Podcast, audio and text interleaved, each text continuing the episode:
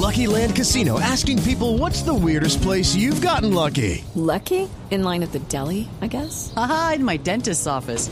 More than once, actually. Do I have to say? Yes, you do. In the car before my kids' PTA meeting. Really? Yes. Excuse me, what's the weirdest place you've gotten lucky? I never win and tell. Well, there you have it. You can get lucky anywhere playing at LuckyLandSlots.com. Play for free right now. Are you feeling lucky? No purchase necessary. Void where prohibited by law. 18 plus. Terms and conditions apply. See website for details. Momento para nuestra sección. Por algo será. Don Álvaro Forero, con la noticia de hoy en el día, el presidente del Congreso desconoce la decisión de la juez sobre las 16 curules. ¿Qué va a pasar con las víctimas que quieren participación en el Congreso después del proceso de paz? Jorge, con el nuevo round es posible que las 16 circunscripciones electorales revivan después de que el presidente del Congreso se negara a aceptar la acción de tutela eh, que le obligaba a enviarle al presidente de la República eh, la ley eh, como si hubiera sido aprobada. La decisión del Tribunal Administrativo con Dinamarca de aceptar la demanda del ministro del Interior plantea que en 20 días habrá una decisión de fondo.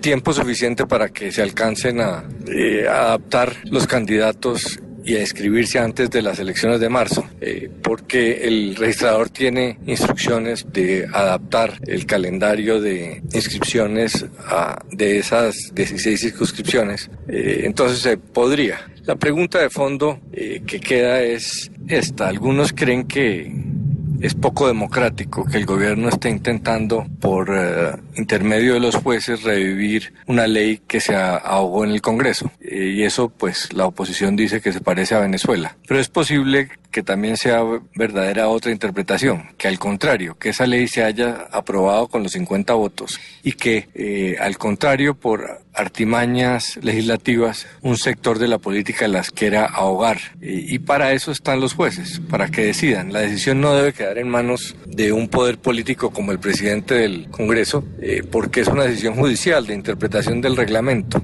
del Congreso. Eso solo lo deben tener los jueces. Entonces está bien que se recurra a los jueces. Ya el Consejo de Estado dijo eh, que con 50 votos había quedado aprobada la ley. O sea que no es una marrulla porque hay un sustento eh, jurídico. Entonces, así como algunos dicen que es poco democrático revivir a través de los jueces, puede ser más antidemocrático tratar de ahogar una ley eh, aprobada con argucias políticas. Y si don Álvaro lo dice, Por algo será. Como esto es para las víctimas, toca esperar y hasta roncar.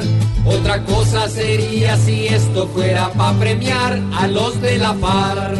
El que sufre también su derecho tiene de opinar, gritar y votar. Si el Congreso no sabe qué es eso, por algo será.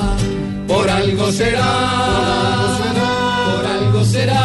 Por algo será. Si por poco se hacen los locos, por algo será.